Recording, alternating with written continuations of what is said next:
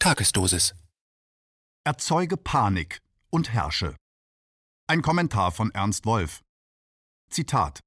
Ich möchte, dass ihr in Panik geratet. Zitat Ende.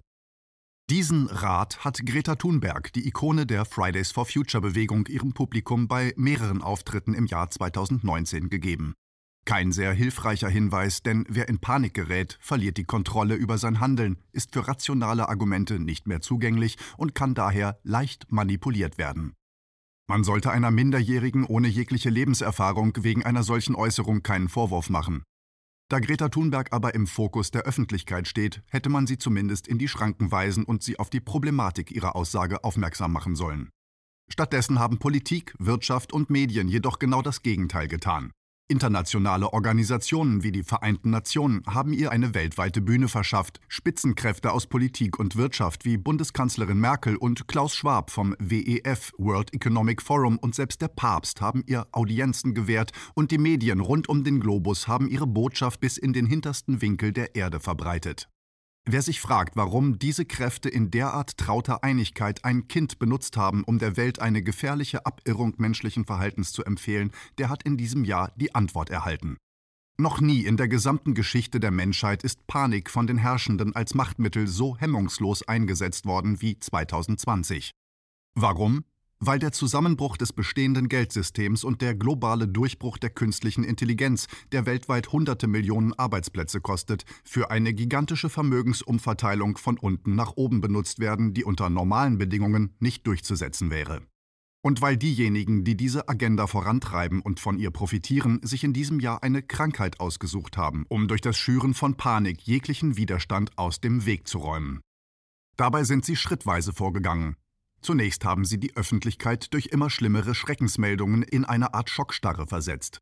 Dann haben sie Millionen von Menschen die Berufsausübung untersagt, sie zu weiten Teilen in häusliche Isolation gezwungen und anschließend einem nie dagewesenen Bombardement mit Halbwahrheiten und Fehlinformationen unterzogen.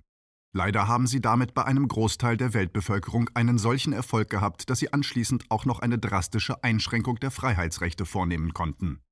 Das wiederum setzt vielen, die das Spiel durchschaut haben und gegen die offiziellen Lügen aufbegehren, immer stärker zu und lässt die ersten von ihnen resignieren.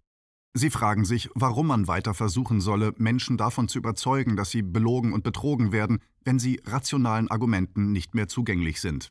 Diesen Skeptikern sei ein Zitat von Abraham Lincoln empfohlen. Zitat Man kann einen Teil des Volkes die ganze Zeit und das ganze Volk einen Teil der Zeit täuschen aber man kann nicht das ganze Volk die ganze Zeit täuschen. Zitat Ende.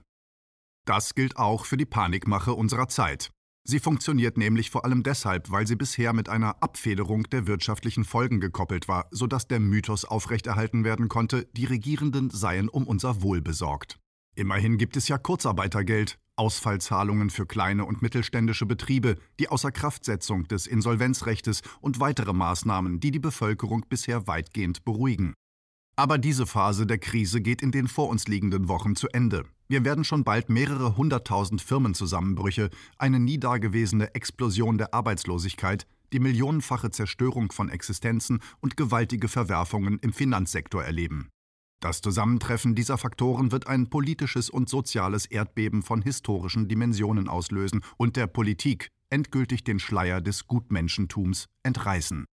Die Erkenntnis, unter dem Vorwand der Fürsorglichkeit betrogen und hintergangen worden zu sein, wird viele von denen, die jetzt noch im Panikmodus verharren, aus ihrer bisherigen Haltung herausreißen und ihnen klarmachen, dass nicht etwa ein Virus das Leben auf diesem Planeten bedroht, sondern eine winzige, ultramächtige Minderheit, die mit Hilfe von ihr hörigen Politikern, Journalisten und Wissenschaftlern die vollständige Kontrolle an sich reißen und die Menschheit in die Dunkelheit eines digital-finanziellen Faschismus führen will.